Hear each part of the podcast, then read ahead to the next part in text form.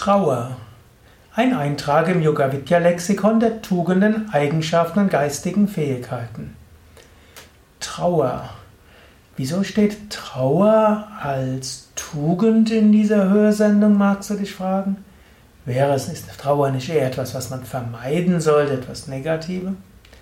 Ich behaupte, und da stimme ich mit führenden Psychologen überein, dass Trauer eine Fähigkeit des Menschen ist, die sehr sinnvoll ist. Trauer hilft Menschen, Abstand zu nehmen vom Alten. Trauer hilft erstmal, das Vergangene zu verarbeiten. Trauer hilft, mit dem Alten sich nochmal zu beschäftigen. Trauer hilft, sich eine Zeit zu gönnen und zu nehmen, mit der man sich mit dem Vergangenen beschäftigen kann.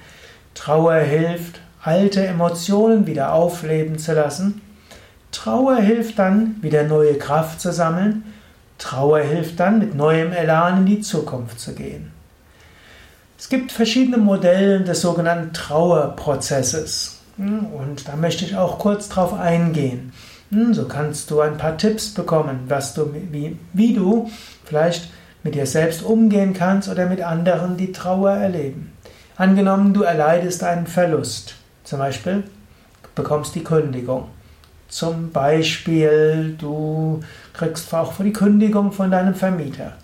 Oder ein Kind geht aus dem Haus. Oder ein Freund ja, zieht weg. Oder natürlich die klassischen Fälle der Trauer. Deine Mutter stirbt, Vater stirbt, dein Partner stirbt. Dann wirst du in Trauer hineingeworfen. Dann gibt es verschiedene Schritte. Verena Kast hat dazu ein Modell, es gibt andere, die haben andere Modelle, es gibt durchaus Modelle mit unterschiedlichen Schritten. Ich greife jetzt eins heraus, das Verena Kast so ein bisschen entwickelt hat und wandle es leicht ab. Der erste Schritt hm, des sogenannten Trauerprozesses ist hm, die Leugnung.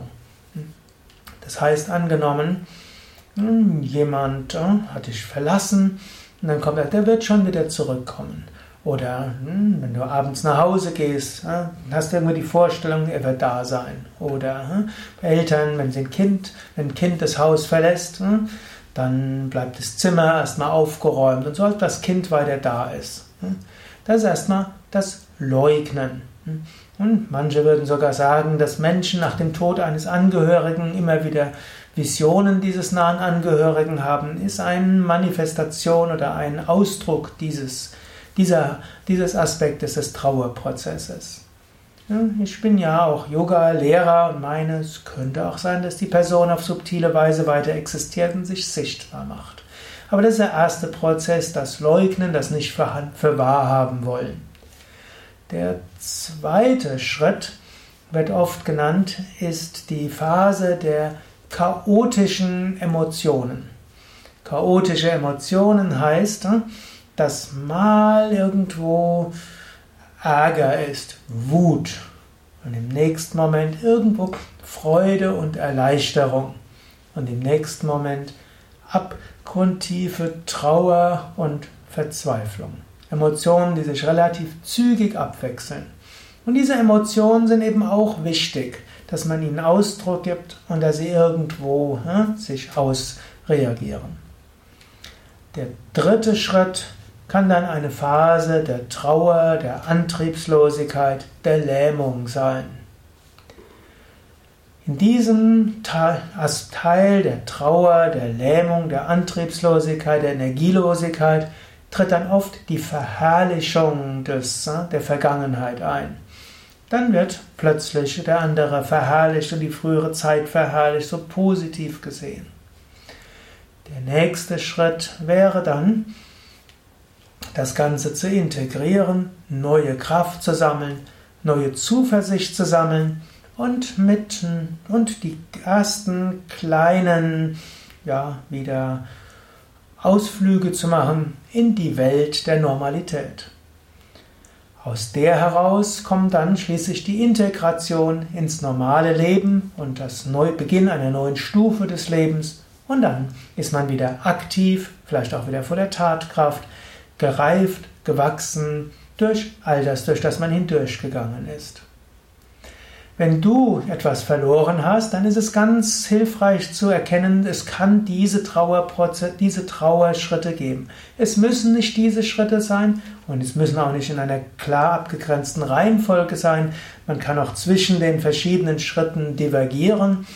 Es kann auch sich leicht abwandeln, aber manchmal hilft es, dass man weiß, das ist ganz natürlich, das ist ganz normal und selbst wenn du ein spiritueller Mensch bist, selbst wenn du an Reinkarnation glaubst, kann es geschehen, dass du durch diese Prozesse hindurchgehst.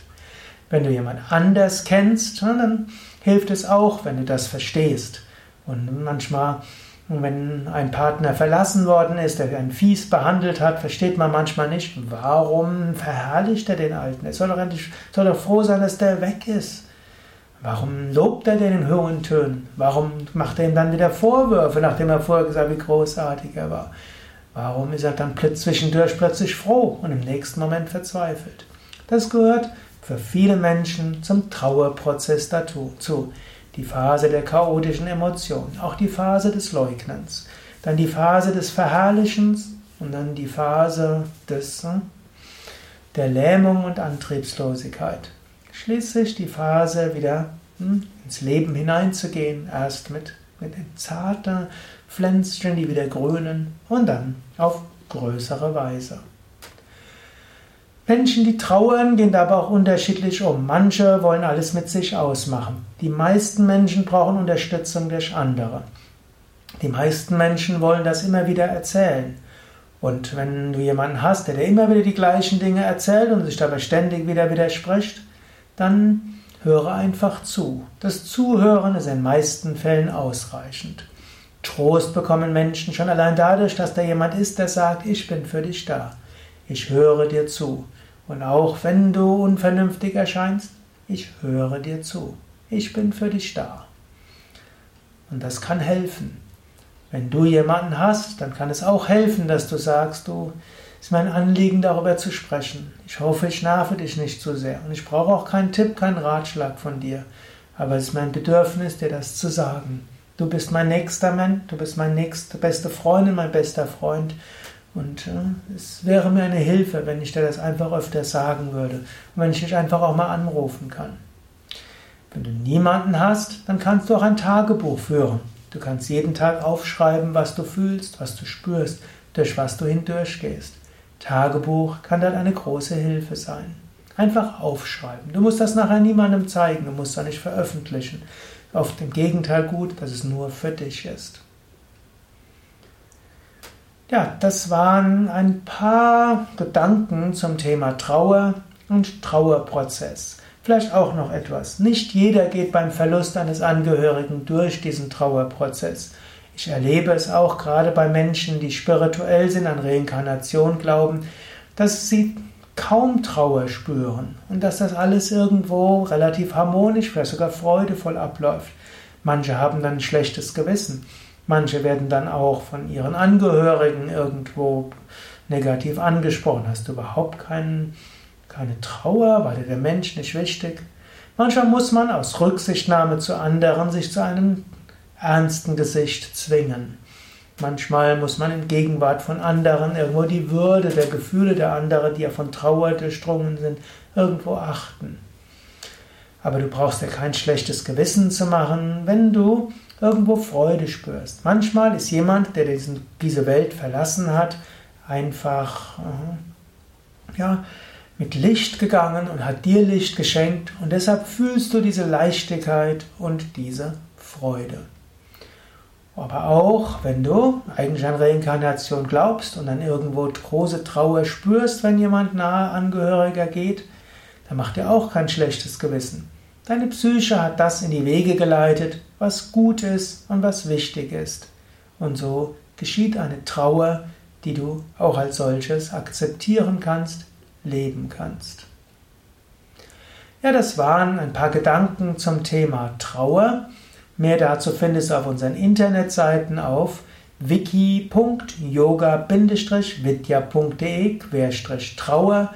Dort findest du auch die Phasen des Trauerprozesses beschrieben. Und dort gibt es auch eine ganze Hörsendungsreihe über, über Trauer und Trauerprozesse. Und es gibt ja auch den ganzen sogenannten Depressionspodcast, depression.podcast.de und da gibt es auch eine längere Reihe über den Umgang mit Tod, mit Sterben, wie auch mit Trauer. Ach ja, noch etwas. Wenn du interessiert bist an Reinkarnation und Wiedergeburt, da gibt es auf unseren Internetseiten ein sehr umfangreiche ja, Informationen. Dort gibt es äh, mein ganzes Buch Karma und Reinkarnation, auch als Internetseiten. Und dort findest du auch, wie stirbt man, was geschieht im Moment des Todes, wie kann man sich vorbereiten auf den Tod, wie kann man einen Angehörigen begleiten im Sterbeprozess und wie kann man natürlich auch mit Trauer besser umgehen. All das auf www.yoga-vidya.de. Dort gibt es ein Suchfeld. Im Suchfeld gib ein Reinkarnation oder Wiedergeburt oder Sterbebegleitung oder Sterbeprozess oder Trauer und du findest viele Tipps und viele Informationen. Vieles, was auch gut praktikabel und umsetzbar ist. Um das zu bewirken, was im ja, was zum Beispiel in der reformierten Kirche in Bad Meinberg gesagt wird, wenn erwähnt wird, dass jemand aus der Gemeinde gestorben ist, dort wird gesagt, äh, wandle die Trauer über das, was verloren wurde, um in Dankbarkeit für das, was geschenkt ward.